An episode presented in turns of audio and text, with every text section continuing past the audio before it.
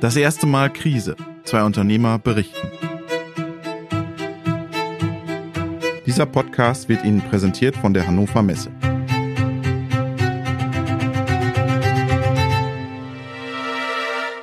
Hallo, liebe Zuhörerinnen und Zuhörer. Willkommen zur siebten Folge des Podcastes Das erste Mal Krise. Mein Name ist Robert Weber. Wir sind wieder in Weiden bei Marco Bauer von BHM.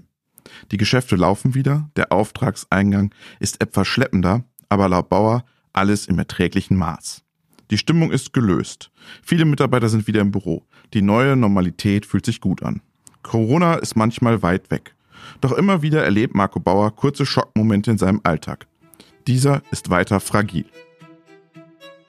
Wir haben jetzt seit, seit letzter Woche wieder mehr Mitarbeiter im, im äh, Präsenz hier und es war jetzt eben heute der Fall, dass ähm, von einer Kollegin ihr Partner ist Lehrer und in der Klasse gibt es einen positiven Corona-Fall und dann muss man halt im Endeffekt irgendwie darauf reagieren. In unserem Fall schicken wir heute jetzt dann sie wieder ins Homeoffice für die nächsten 14 Tage und achten einfach ganz eng drauf, ob irgendwelche Symptome sich entwickeln und äh, dann auch den Zeitpunkt anschauen, wann das gewesen wäre, um dementsprechend halt äh, darauf reagieren zu können. Das ist halt ja immer ein Hin und Her und Abwägen zwischen Übervorsichtigkeit und ähm, Fürsorge und so weiter. Sein Selbstverständnis? Es ist meine unternehmerische Pflicht, meine Fürsorgepflicht für meine Mitarbeiter, dass ich einfach da vielleicht ein bisschen übervorsichtig bin und das immer im Hinterkopf behalte, um dafür einfach zu sorgen, dass, dass die Leute gesund bleiben. Zumindest in dem Maße, was ich als, als Arbeitgeber tun kann. Das eine Problem ist gelöst und schon steht das nächste vor der Tür. Die Bank hat auch wohl interne Probleme. Es gibt halt die eine oder andere Bank, dessen ausländische Mutter es momentan nicht so gut geht und dann werden halt einfach mal Kontokorrentlinien gekündigt. Das ist halt in so einer Krise für viele, viele oder für die Mehrzahl der Unternehmen echt ein Problem. Es ist noch nichts entschieden. Marco Bauer kämpft. Aber er hat auch ein Privileg. Wo man echt dafür dankbar sein muss, dass wir glücklicherweise in der Situation sind, dass man, dass man starke Partner an der Seite hat, die dann halt da helfen. Das ist halt keine Bank. Privileg hin oder her, Bauer denkt an die Wettbewerber, an die anderen Unternehmer. Andererseits fühle ich damit sehr, sehr vielen Unternehmern mit und Unternehmerinnen, wo es vielleicht nicht so ist. Die auch eine gute Firma haben, die gute Leute haben, die gutes Produkt haben, aber halt sich vielleicht gerade am Anfang ihrer, ihrer Selbstständigkeit befinden und ähm, noch in der Aufbauphase sind. Und da wird es viele, auch denke ich, auch viele innovative Firmen ähm, halt auch erwischen. In dieser Folge sprechen wir über die Zeit nach Corona. Wir schauen in die Glaskugel. Was bleibt nach der Krise? Also ich glaube zum einen, man wird wieder mehr Produktion nach Deutschland und nach Europa holen. Ähm, also ich hoffe doch, weil ähm, muss ja diese acht Wochen wieder aufholen. ähm, zumindest vielleicht auch als, als zweite äh, Quelle. Weil ich glaube, das hat ja schon eben gezeigt, dass, dass man dann teilweise in manchen äh, Gütern schon sehr abhängig ist, wenn plötzlich äh, weltweite Systeme zusammenbrechen. Ich glaube, dass auch in der Industrie die Berührungsängste, was digitale Themen angeht, auf jeden Fall besser geworden sind, weil man jetzt ja musste und man hat ja jetzt auch gesehen, es geht ja halbwegs. Wie verändert sich die Industrie? Bis jetzt hat halt immer diese, dieser Punkt der Digitalisierung hat halt noch glaube ich, gefehlt in der Wahrnehmung, dass der wirklich so wichtig ist und dass der auch funktionieren kann. Und ich hoffe doch, dass das die Leute jetzt gelernt haben, dass, dass man auch der Digitalisierung mal vertrauen kann, dass Digitalisierung und Automatisierung keine Arbeitsplatzvernichter sind, sondern dass auch Arbeitsplätze erhalten kann. Gerade nach so einer Krise, wo man drauf schauen muss, dass ich kosteneffizient produzieren kann und eben auch wettbewerbsfähig produzieren kann im Vergleich zum, zum Ausland. Und dafür muss ich mich einfach einlassen. Und ich glaube, dass das könnte und ich hoffe ich auch, dass das einer der positiven Aspekte ist, die man aus der Zeit mitnehmen kann. BAM hat früh in die Digitalisierung investiert. Jetzt müssen andere nachziehen. Ich kann es halt anhand des unseres Beispiels machen. Was wir in der Fertigung eben tun, ist, ähm, wir, wir sind ja ein Fertiger eigentlich für Stückzahl 1, das eigentlich nicht zur Automatisierung passt, wo man eigentlich immer größere Stückzahlen erwartet. Und ja, das ist uns halt möglich, weil wir die Prozesse eben digitalisieren. Sei es beginnen beim Kalkulieren, ähm, dass ich einfach sehr schnell auch Angebote erstellen kann, dass ich Arbeitspläne erstellen kann, dass ich Schnittstellen habe in ERP-Systeme, dass ich auch, dass quasi derjenige, der äh, der den Arbeitsplan eingibt oder der das Angebot schreibt, der muss nicht am gleichen Gelände sitzen wie der, der es am Ende auch fertigt. Beziehungsweise das kann auch irgendwo verteilt sein und die Wege sind im Endeffekt digital und dadurch schneller automatische Herstellung von NC-Code. Also da gibt es so viele Baustellen und so viele Möglichkeiten im Fertigungsumfeld. Ähm, das reicht Jahrzehnte. NC-Code, was heißt das genau? Ne, momentan, wenn ich irgendeine Fräsmaschine ansprechen muss, möchte, dann muss im Endeffekt ein, ein Mensch ein, ein C-Programm erstellen, damit die Maschine weiß, wie schnell und in welchen Richtungen sie sich im Raum bewegen soll, um zu zersparen zum Beispiel. Ähm, das macht in der Regel macht es ein Mensch, entweder an der Maschine oder er macht es äh, an einer sogenannten CAM-Software. Und dafür braucht man halt Zeit. Wenn ich es an der Maschine programmiere, brauche ich vielleicht zwei Stunden, in der CAM-Software brauche ich vielleicht eineinhalb Stunden.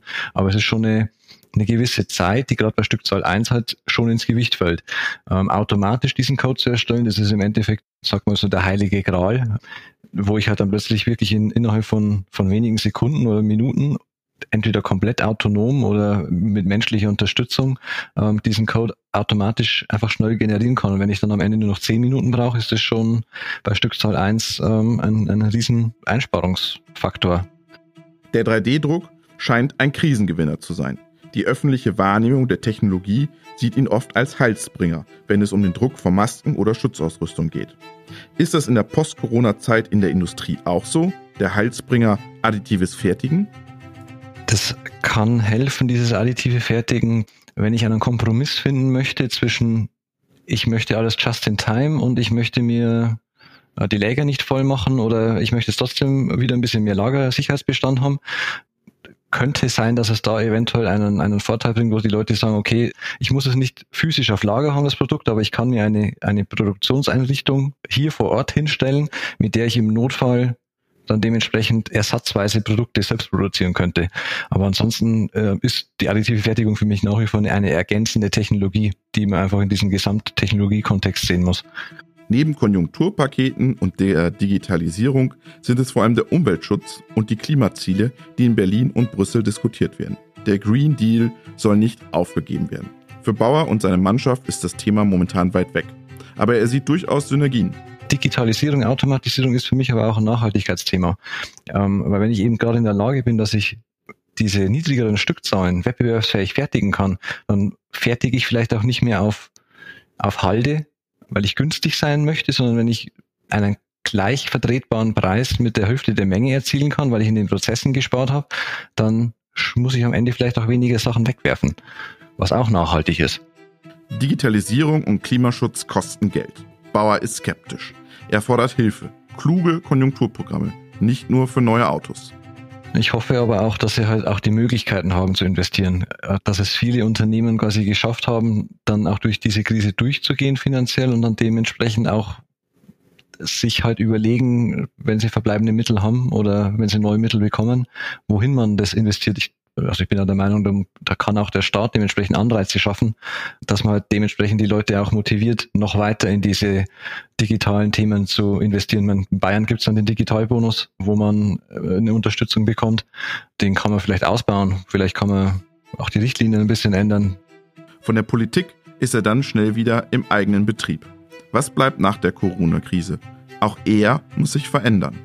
Was das Thema Mitarbeiter angeht, sehe ich aber auch, dass sich dass so eine, so eine Situation wie jetzt auf jeden Fall gut ist, sich nochmal zu hinterfragen, ob man denn die letzten Jahre das alles richtig gemacht hat, ob auch das Verhältnis zwischen Geben und Nehmen, zwischen Arbeitgeber und Arbeitnehmer richtig ist, ob man vielleicht auch mal, ja, auch nochmal eine gewisse mehr an Leistung appellieren kann oder soll. Und also für mich persönlich, ich habe da hinterfrage mich da die letzten Wochen oft, ich habe noch keine abschließende Bewertung, aber wir haben ja bei uns ein, also bin ich der Meinung und ich, ich versuche das auch immer so zu prägen, ein sehr, ja nicht laissez-faire, aber wir sind schon offen, locker, locker und das, das finde ich auch wichtig. Also ich, ich will nicht der Diktator sein und der alte Firmenpatriarch, dafür bin ich ja noch so jung, der quasi ständig Leute anbrüllt und sagt, sie sollen nach links gehen nach rechts gehen.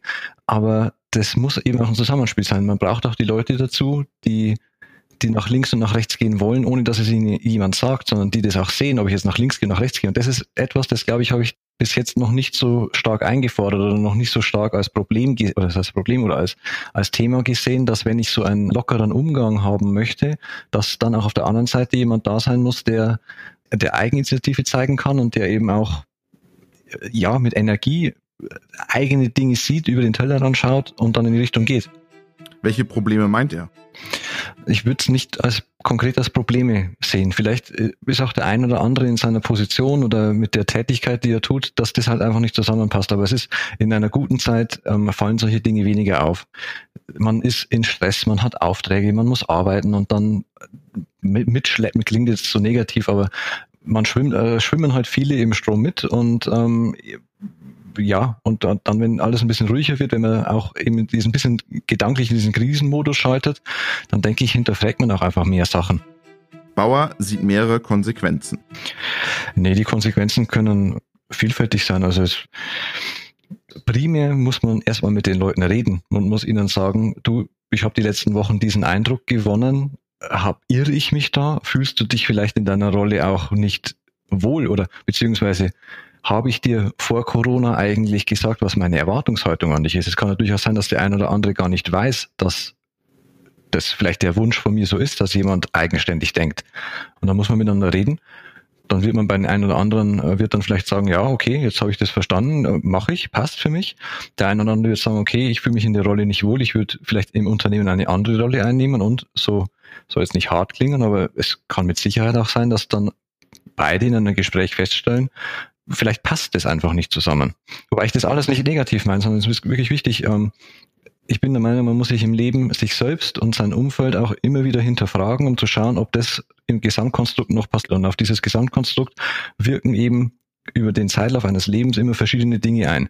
Die jetzige Situation mit dem Corona ist halt einfach ein, ein massiver Einfluss auf dieses gesamte Ökosystem, das natürlich jetzt vielleicht Vorgänge beschleunigt, Vorgänge überspitzt und so weiter. Und da muss man einfach halt drauf reagieren. Er hat in diesen sechs Wochen dazugelernt. Die positive Seite der Corona-Krise, wenn man so will. Die negative, auch BRM muss das Geld zusammenhalten. Aber man hinterfragt mal ein paar Ausgaben, ob die jetzt wirklich notwendig sind gerade. Aber an allen Themen, das betrifft jetzt nicht, nicht, nicht nur die Digitalisierung, sondern eben auch in der Fertigung. Wir haben, als Corona losging, haben wir ähm, eine Bestellung für eine Maschine gestoppt oder pausiert. Und dann haben wir im Endeffekt gesagt, naja, es bringt aber nichts, wir brauchen die. Und wir brauchen die nach Corona auch, also machen wir halt weiter, weil die Zeit geht einmal irgendwann wieder vorbei. Also wir sagen jetzt nicht wegen Corona ändern wir jetzt irgendwas an unseren Themen, sondern wir gehen konsequent weiter und lassen uns nicht von unserem Plan abbringen. Wir hinterfragen ihn, ob der jetzt noch so passt. Wenn er nicht mehr passt, müssen wir halt nachjustieren. Aber bis jetzt sind wir der Meinung, dass der Plan auch quasi post-Corona konform ist. Und er sieht auch Chancen für sich und seine Firma wir konnten jetzt auch wirklich ein paar gute Leute einstellen, die jetzt bei anderen Unternehmen ausgestellt worden sind, weil sie ähm, einfach Konzernsparprogramme aufgelegt haben und da halt nicht nachhaltig drüber nachdenken. Es ist halt aus meiner Sicht eine Idiotie, wenn ich zwei Jahre vorher massiv Geld daran investiere, IT-Fachkräfte aufzubauen und dann habe ich eine so eine Krise und dann schere ich einfach mal über einen Kamm und sage, wir müssen jetzt zehn Prozent der Stellen einsparen und entlasse die wieder, die ich vorher teuer quasi eingekauft habe. Da konnten wir jetzt ein paar eben auch einstellen, das ist für uns gut. Ähm, also das ist für mich nicht nachhaltig oder nicht, nicht, nicht, nicht konsequent überlegt. Ja, wir nutzen jetzt die Zeit, ähm, wir haben ja gesagt, wir nutzen auch Kurzarbeit nicht das Instrumentarium, um um quasi die eine Hälfte geht in Kurzarbeit und die andere macht Überstunden, das bringt nichts, sondern wir, wir ziehen jetzt glatt, wir machen die Dinge, die vielleicht vorher noch liegen geblieben sind, weil man keine Zeit hatte. Also mein Plan ist, in Quartal 3, wenn es losgeht, stehen wir Gewehr bei Fuß und sind in unveränderter Stärke, wenn nicht eben sogar stärker, nach wie vor da. In der nächsten Woche treffen wir wieder Theo Steininger von Erium. Bis dahin, bleiben Sie gesund.